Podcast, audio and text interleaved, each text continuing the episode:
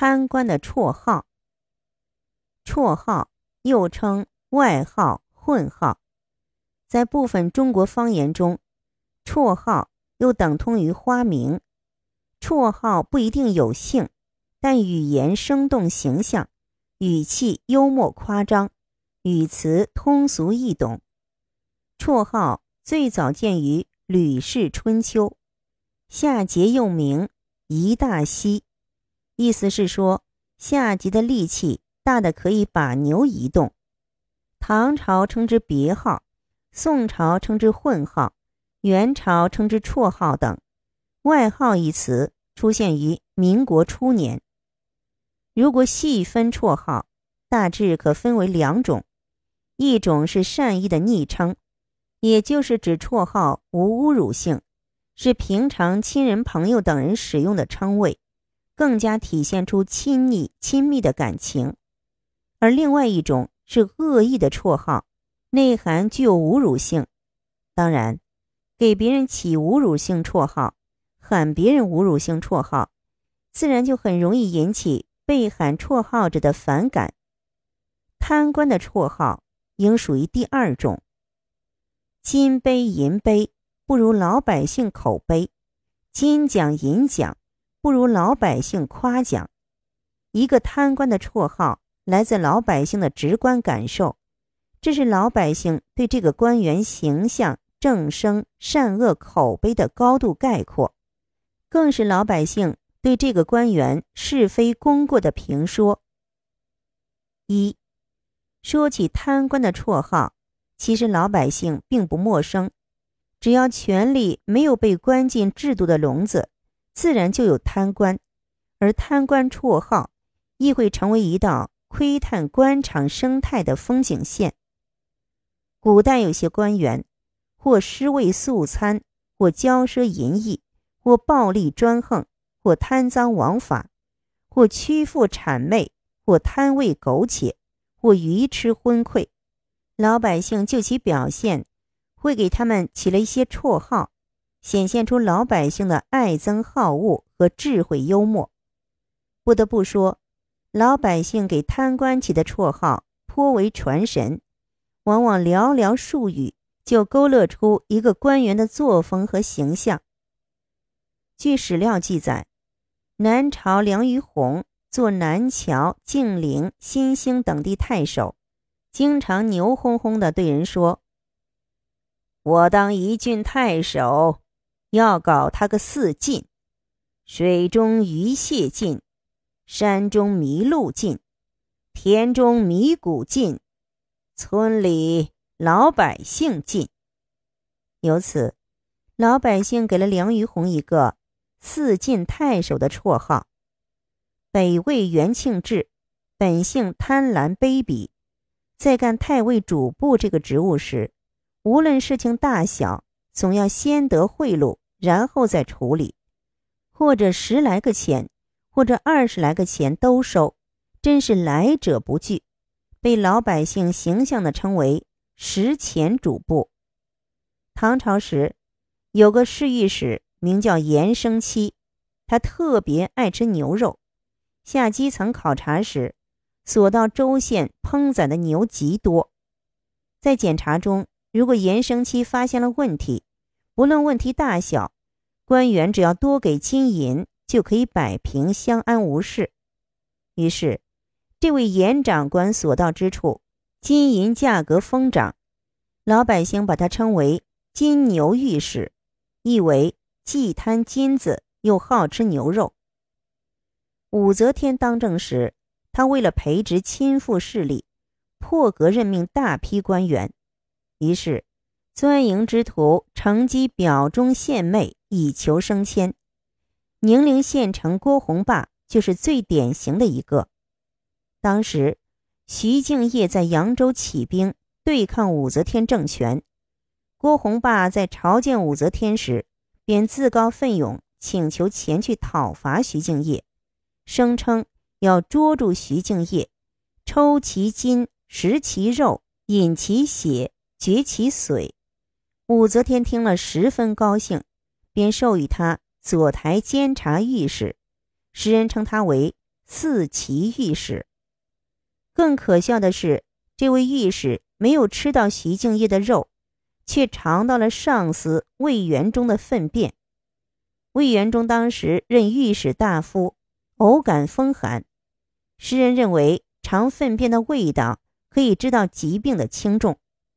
郭洪霸为了讨好上司，竟自愿去尝魏元忠的粪便，堪称无耻之尤。可惜当时无人赏他一个“长粪御史”的称号。北宋神宗时，王圭居相位十六年。每每遇到朝廷大事，他不动脑筋，不限策略，只起个上情下达的作用。每次去上班呈送奏章时，跪拜皇帝，高呼“取圣旨”。皇帝批阅后，跪接曰：“领圣旨。”出殿见人曰：“得圣旨。”他事事依圣旨而行，成了只会唯命是从的高官。被老百姓称为“三指宰相”。清末庆亲王奕匡，在波谲云诡的晚清政坛中，堪称是权势熏天的人物。在晚清最后的岁月中，担任了首席内阁大臣以及内阁总理大臣，是一个卖官鬻爵的典型。他所卖的官不可胜数，老百姓称其“老庆记公司”。从历史上来看，绰号不仅有贪官个人的，也有贪官群体称号。比如，明朝李鲁生、李藩见风使舵，不断改换门庭，先后投靠当权的魏广微、冯全、崔长秀、魏忠贤，为一个个新主子奔走呼号，对老主子落井下石，号称四姓奴。再比如，明宪宗朝内阁为首的刘吉、万安、刘许三人，一位蒙耻故位，对国家大事置诸脑后，与阉党朋比为奸，争权夺利。六部尚书夹在中间，莫衷一是，人人缄口不言，唯恐招惹事端。时人学称“只呼三阁老，泥塑六尚书”。在中国历史上，有绰号的贪官多如牛毛。除前所述外，比较著名的还有北魏恶虎将军袁辉，汉朝酷吏世称吐蕃苍鹰的延延年智都，唐朝驱旅宰相王吉善，半石宰相卢怀慎，南宋奸臣蟋蟀宰相贾似道，鹅鸭谏议赵沛。南明奸相蟋蟀相公马士英，明朝贪官刘棉花刘吉，清朝显宦刘立球王文韶等，这些都是当时显赫的大人物。一部古代典籍可以阅尽贪官令人发笑或不耻的绰号，这些绰号有一种画龙点睛的艺术效果，甚至承载着一段段不堪的历史。二，古今通例，而今，绰号又成了老百姓给贪官画像的好家时。官员绰号渐成腐败信号，于茶楼酒肆饭后茶余，当然也在浩瀚网上。安属此道的卓伦高手，不但用一个个绰号让老百姓解疑，还别有比附。安徽省原副省长王怀忠。绰号王坏种、王三亿，意思是说他贪污受贿的数目有上亿元之多，并有民谣：只要反腐不放松，肯定抓住王怀忠。其老部下王汉卿被老百姓称为王汉奸。有这样一个故事流传甚广，就媒体报道，王怀忠曾有一次干部会议上。当众戏谑地对王汉卿说：“老百姓叫你王汉奸，那是敌我矛盾；叫我王坏种，是人民内部矛盾。”江西省原副省长胡长清大权在握时，香车宝马进屋藏娇，春风得意，这老兄尤其爱四处题字，于是胡体字遍及南昌大街小巷。有人送了他“胡师爷”的绰号，并有对联：“南长青，北长青，南北长青古月湖。东厕所，西厕所，东西厕所刘墨迹。”胡长青大肆收受索取巨额贿赂。并利用职务上的便利为他人谋取利益，于二零零零年三月八日被依法执行死刑，成为中国改革开放以来第一个被判处死刑的副省级高官，被老百姓戏称为“胡吃胡吹胡来”的“三胡”官员。人家背后议论我是玩权、玩钱、玩女人的“三玩”干部。我认为名副其实。湖南省郴州市原副市长、郴州市第二届人大代表雷渊利，在东窗事发后的一封忏悔书中，这样评价自己的罪恶历史。由此看来，雷渊利还没有意识到，他真正玩弄的是法律，是培养他多年的组织，是老百姓。但老百姓送他的绰号。也足以让这老兄名垂千古。原云南省副省长沈培平，曾任云南省普洱市委副书记、市长、普洱市委书记等职务。沈培平在任期间，曾被曝在群体性事件中私自调用警力。最具争议的是，二零一零年，沈培平强势推行普洱旧城改造工程。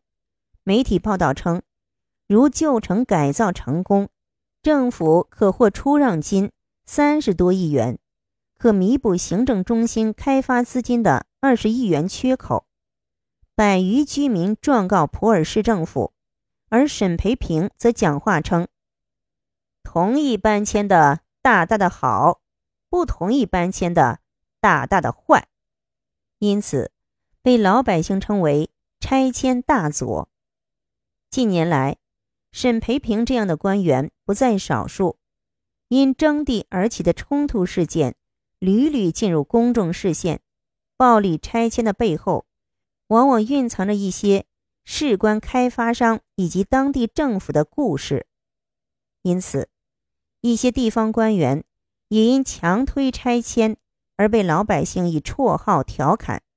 原成都市领导李春城被坊间称为。